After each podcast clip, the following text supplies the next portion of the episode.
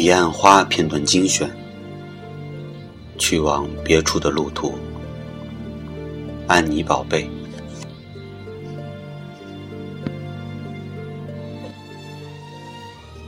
外面在下雨，窗外是哗哗的雨声，一切恍如隔世。我感觉自己走过了一条黑暗的、漫长的隧道，到了苏醒的路口，这就是我重新面对的时间。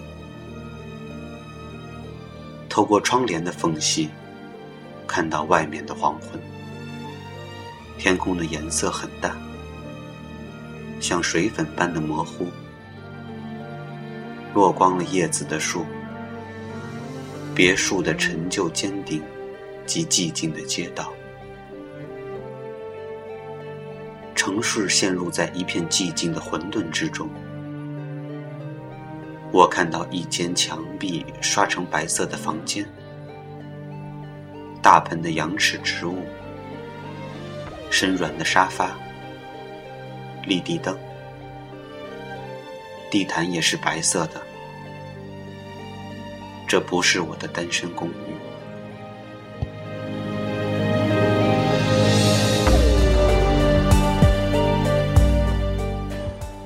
回来了，拉开衣柜，在一整排的白色棉布衬衣里，随手挑一件，进旁边的小浴室洗澡，热水淋湿了头发。顺着脸上的皮肤往下流淌，脑子里清醒过来。这是森第一次带我来他的家里，和我设想中的一样，用纯白做主色调，简洁干净，一尘不染，没有女性化妆品或衣物，没有插花，没有刺绣布艺。没有任何暧昧气息的冰冷居室，开始相信，真实就如同他所表现的，他没有妻子或女友，他只是一个喜欢擦杯子的开酒吧的中年男人。只看到柜子上有一张用银相框装饰的照片，黑白照片，已经发黄，一个英俊的欧洲男人。年轻，眼睛微微的眯起来，笑得天真烂漫。穿邋遢的旧牛仔裤和衬衣，坐在广场的喷泉旁边。照片里是明亮的陈旧阳光。穿脏牛仔裤和森的干净衬衣，踩着纯白羊毛地毯下楼。整栋房间。三楼是卧室和书房，二楼是客厅和厨房，一楼是他的酒吧。森睡在客厅沙发上，白色纯麻窗帘低垂下来，房间光线阴暗，像封闭的盒子。只听到滂沱的雨声。他光着脚，用靠垫做枕头，身上。盖着薄薄的棉毯，走过去，坐在沙发旁边的地毯上，点了一支烟。房间像深深的海底，喧嚣的雨声是不确实的背景。我抽烟，看着这个男人，他的脸上已经有了时光沧桑的痕迹，可是年轻的时候应该是非常英俊的男人。轻轻地把嘴唇贴在他的手指上，他干净的手指有血液流动的声音。他睁开眼睛，我为什么会在这里？我从机场回来，打电话一直不应，到公寓楼，看到钥匙插在门口，房间里拨了电话线，窗户洞开。你裹着棉被躺在沙床上发烧，地上满是酒瓶和烟头，你不照顾自己，你的生活太危险。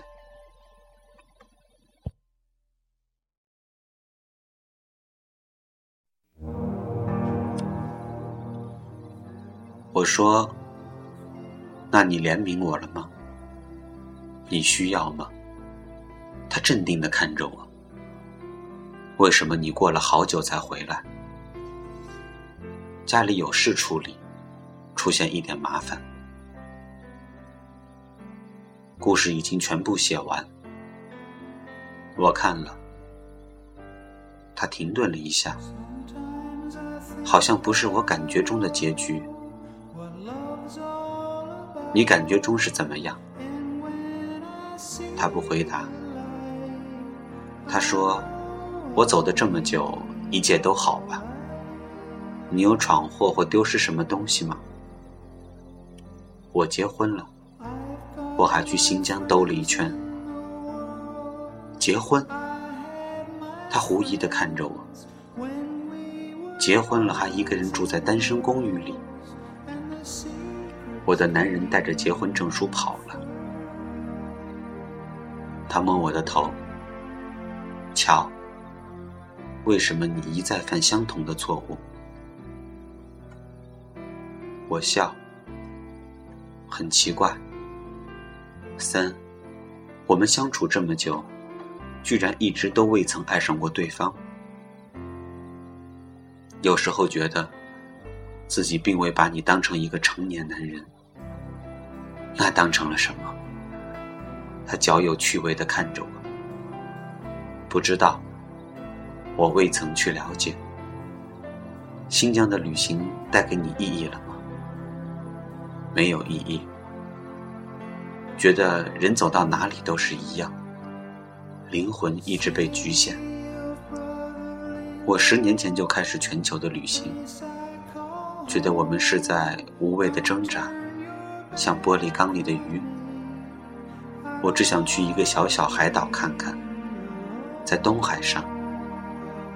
为什么？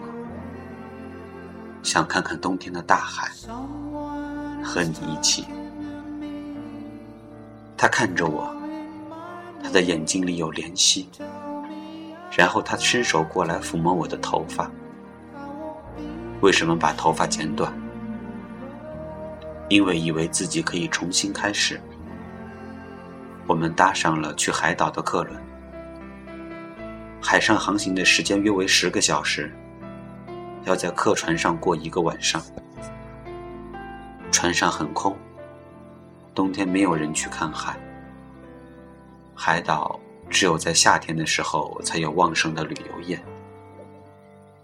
森说：“还记得你刚来酒吧的时候？”走进来，坐上凳子，漠然的鄙视的一张脸。先要一杯酒，然后把棉衣往两边一拉，里边只穿着一件皱皱的黑色棉衣。那时候觉得你和其他女孩子不一样。我说有什么区别呢？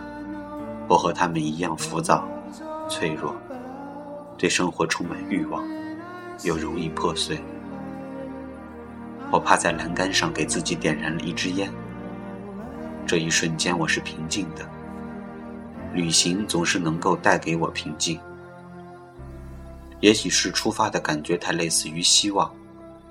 深夜九点左右，客船长鸣一声，缓缓离开港口，顺着夜色中的黄浦江朝江东行驶。外滩迷离绚丽的霓虹倒映在江水中。像倒翻的颜料，逐渐冰凉，无可挽留。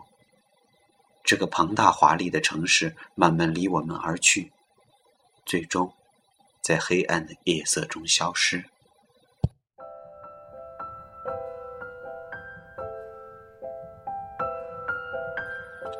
我说：“船会经过我成长的城市。”森说：“你想念它吗？”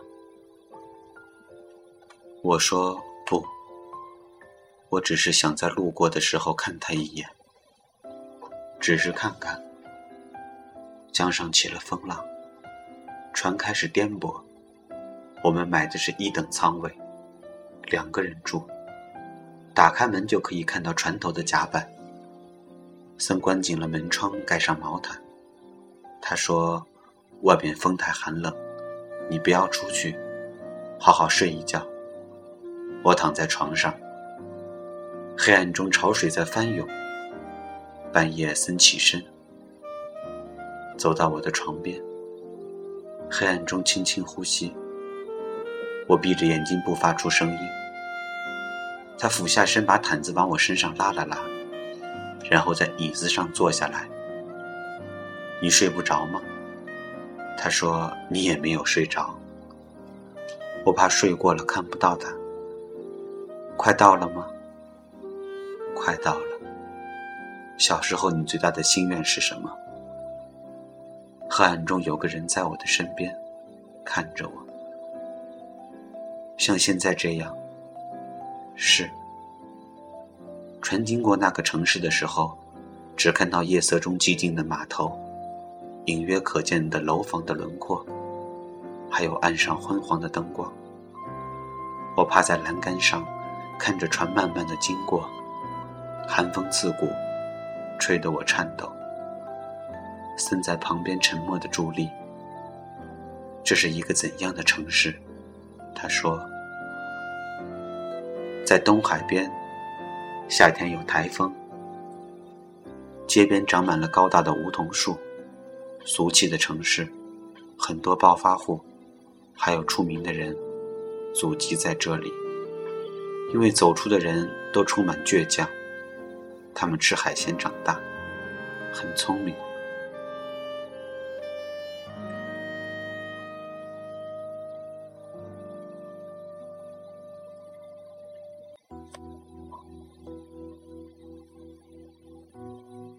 你为何离开？因为要跟着新的声音走。他告诉我，我该去远方。然后一直没有回家吗？他问。在那里已经没有住的地方了，已经习惯和自己的灵魂一起住。城市，城市是埋葬着往事、记忆、幸福、疾病、欲望、经验。和气味的洞穴。城市是过渡着时间的路途，没有目的，没有终结。然后我又睡着了。我在梦中握住了男人的手，他温暖的手指像水一样流过我的肌肤。我的心里回响着无数的渴望，眼泪流出来，看着他，他的容颜模糊。森轻轻把手蒙在我的眼睛上，我的眼皮下全是温暖的泪水，我的眼泪流下来。不知道从什么时候开始，常常会没有应由的流下眼泪。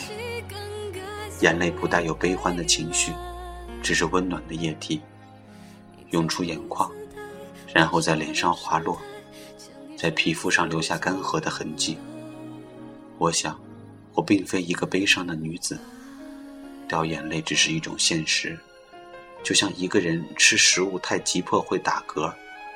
我的眼泪是廉价的，当他流的太多，或有时候吝啬的面无表情的时候。下午的时候，我们抵达了海岛，和开巴士的司机讨价还价，然后上了他破旧的车子。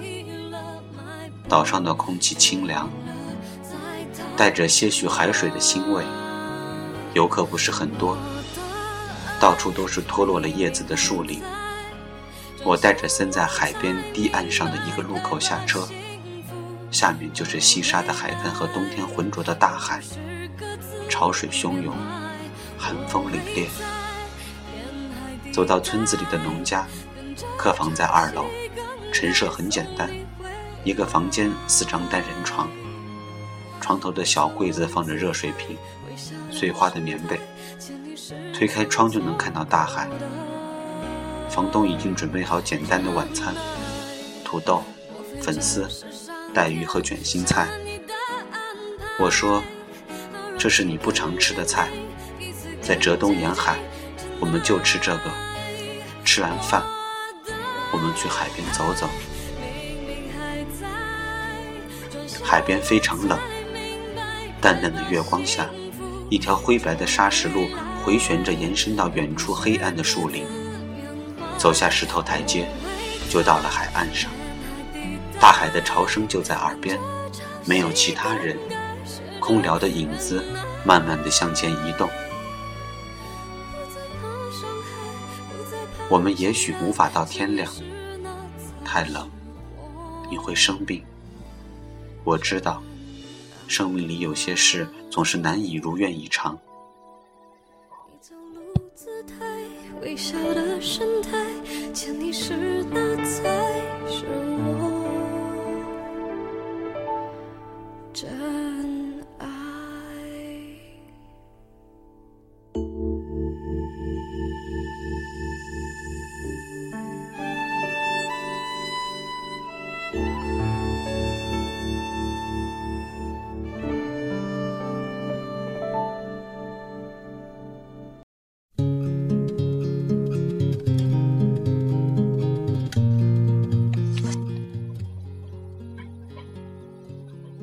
坐在礁石上，看着深夜的大海。前方是一面苍茫的黑暗的海水，在月光下晃动，已经看不到天际。我抽出一根香烟，用手围住打火机点上。我感觉自己在颤抖。黑暗中烟头明明灭灭，风把长发吹乱，遮住了我的脸。我低声说。抱住我森，他的怀抱包围了我，他的黑大衣有古龙水的味道。他把我的头揽到怀里，下巴轻轻搁在我头顶的头发上。你在想什么？我说。男生，你不喜欢他的结局，结局只是一个合理的安排。有另一个结局。男生把和平带到恩城。他们住在三十一层的房间里。那个夜晚是除夕，和平坚持第二天要走。他喝了很多酒，半夜醒过来的时候头痛欲裂，发现男生安静地跪在他的床边，他手里的刀已经深深地插入他的腹部。他用手指涂抹他的鲜血，爱惜他，抚摸他。窗外那一刻烟花绽放。除夕迎接新年的时间一到，绚烂的光芒照亮了天空，照亮男生如花盛放的脸。他说：“和平，你会用你的一生来记得我，因为我要让你感觉到疼痛，你不会忘记我。”整张床已经血泊淹没，男生剖开了自己的肚子，以坚定沉着的手势。他想取出自己的孩子，因为她怀孕了，是和平的孩子。然后呢？他们一起被送进了医院。和平痊愈，男生终生残废，他再也不能生孩子了。和平和阿丽去了国外。在半年后，和平死于一次酒吧里的斗殴。男生呢？男生下落不明。